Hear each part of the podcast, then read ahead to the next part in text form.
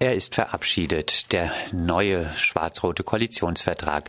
Kritikerinnen sagen bereits, dass einiges sehr vage formuliert ist. Wir möchten uns jetzt mit den wohnungspolitischen Aspekten des Koalitionsvertrages befassen. Im Wahlkampf hatte ja selbst die CDU das Thema hohe Mieten für sich entdeckt.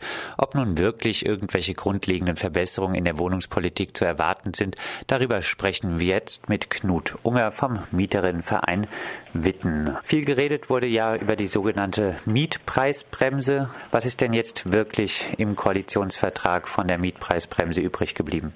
Ja, die SPD hat eigentlich eine flächendeckende Verminderung dieser Mietsteigerung der Extremen gefordert und versprochen, aber das ist nicht dabei rausgekommen, sondern es ist nur eine leichte Verbesserung für die Gebiete mit besonderer Wohnungsnot dabei herausgekommen. Dort sollen angeblich die Mieten nur noch bei der Neuvermietung nur noch bis zu 10 Prozent über der ja geltenden ortsüblichen Vergleichsmiete, das heißt in der Regel die Mietspiegel liegen dürfen. Aber es gibt auch da viele Ausnahmen. Und gelten soll das Ganze für angespannte Wohnungsmärkte? Wie mhm. sollen denn dann solche angespannten Wohnungsmärkte nachgewiesen werden, für die diese Regelung ja dann nur gilt?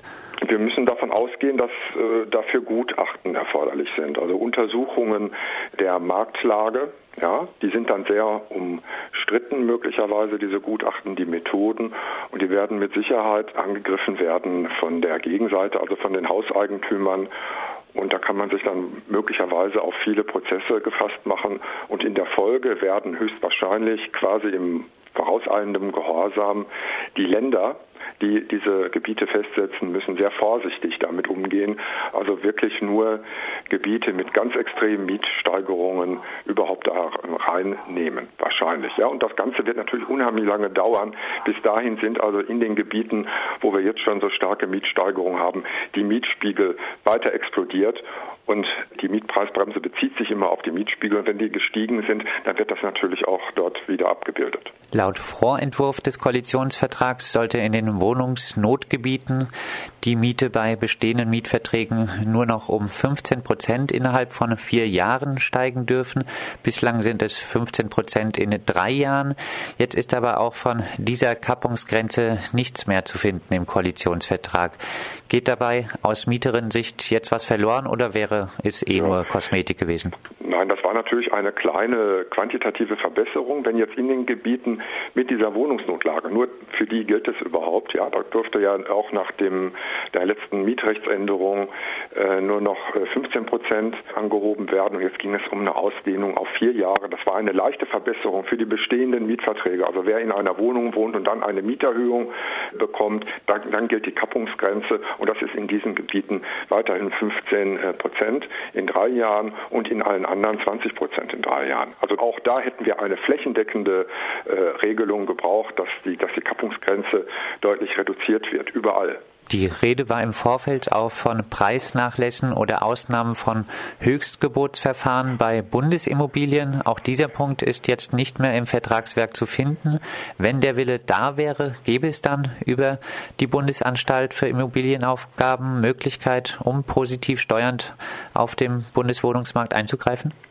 Ist natürlich jetzt nur noch begrenzt und das ist regional sehr unterschiedlich. Also wenn wir so Konversionsflächen haben, dann kann das natürlich bedeutend sein für, äh, für Wohnungsbauprojekte, auch für Wohnprojekte, selbstorganisierte Wohnprojekte gibt es ja alles auch äh, bei euch in Freiburg, solche Geschichten.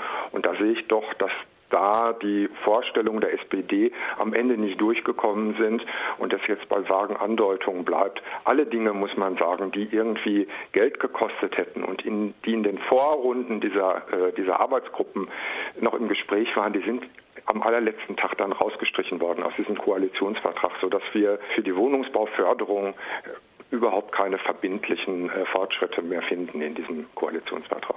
Ja, und auch ein angedeuteter Verzicht auf Privatisierung von Mietwohnungen im Bundesbesitz mhm. ist jetzt nicht mehr äh, im Koalitionsvertrag zu finden. Was bleibt, ist die Neuregelung, die für die festgesetzten Wohnungsnotgebiete eine Deckelung der Wiedervermietungsmieten auf 10 Prozent über der örtlichen Vergleichsmiete vorsieht. Für Freiburg würde ich sagen, ein Tropfen auf den heißen Stein.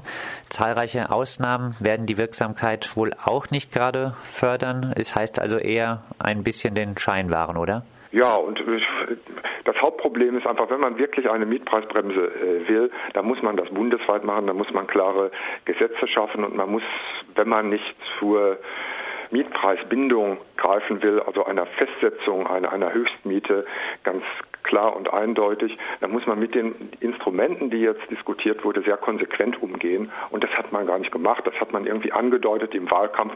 Und am Ende kommt jetzt etwas raus, was vielleicht äh, die Kompensation dafür ist, dass man gegen Mietwucher heutzutage gar nicht mehr vorgehen kann. Ja, aber, aber mehr wird dabei auch nicht rauskommen. Wir werden damit nicht die Wohnungsprobleme lösen, zumal die Leute, die jetzt unter, also die in, in diesen Wohnungsnotgebieten bei so stark steigenden Mieten, die das noch bezahlen können, ja, das sind nicht die Leute, um die es eigentlich uns gehen muss, wenn wir darüber sprechen, dass man die Mieten nicht mehr bezahlen kann. Also man sieht hier kaum Dinge, die den Leuten mit geringen Einkommen helfen würden. Ja. Auch das Wohngeld, da ist noch weiterhin versprochen, dass es eine Anpassung an die gestiegenen Kosten geben wird. Das heißt, es wird eine leichte Steigerung. Irgendwie werden sie das diskutieren, alles unter Finanzierungsvorbehalt.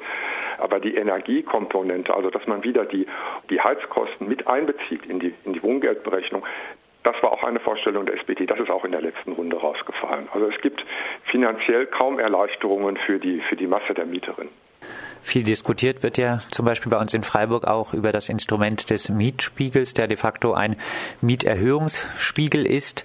Jetzt gibt es die Formulierung, dass im Mietspiegel die ortsübliche Vergleichsmiete auf eine breitere Basis gestellt und realitätsnäher dargestellt werden soll. Was versprichst du dir von dieser Ankündigung?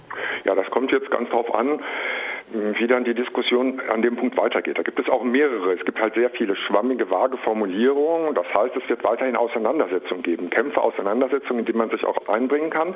Und das ist einer dieser Punkte. Also es kann bedeuten, dass nicht nur die Mieten, die in den letzten Jahren erhöht wurden oder neu vereinbart wurden, in die Mietspiegelerhebung einfließen, sondern alle Mieten der letzten zehn Jahre oder so etwas. Wenn das dabei herauskommt, das, dann bedeutet das, dass die Mietspiegel teilweise je nach dem Gebiet wesentlich geringer ausfallen würden, als es jetzt der Fall ist.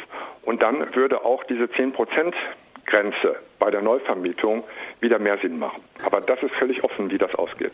Knut, zum Abschluss eine Bewertung des ganzen Papiers. Wird dem Menschenrecht Wohnen damit genug Rechnung getragen oder ist Protest von Mieterinnenseite nötig? Das Menschenrecht auf Wohnung ist ja noch nicht mal äh, erwähnt. Ja, das Menschenrecht auf Wohnen würde heißen, dass man überhaupt auch verfassungsrechtlich darüber nachdenkt, wie man das Recht auf eine Wohnung, dass man also, wenn man keinen Zugang zum Wohnungsmarkt hat, dass man dann eine Wohnung bekommt, wie man das verankern kann, das würde dann geregelt. Darüber wird überhaupt gar nicht gesprochen in diesem Koalitionsvertrag. Und natürlich muss die Auseinandersetzung, muss der, Protest, der Widerstand der Mieterinnen und Mieter, der Wohnungslosen, Wohnungssuchenden unbedingt weitergehen, weil was ganz deutlich geworden ist, ist, dass die äh, SPD und dass die CDU auch, dass die Probleme äh, damit haben mit diesem Protest und mit den Wohnungsproblemen äh, der Menschen.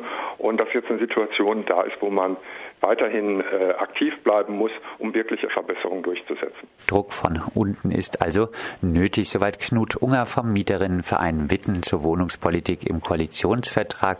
Und mehr Infos zur Thematik aus Freiburg gibt es immer auf der Seite des Netzwerks Recht auf Stadt unter Recht auf Stadt-freiburg.de.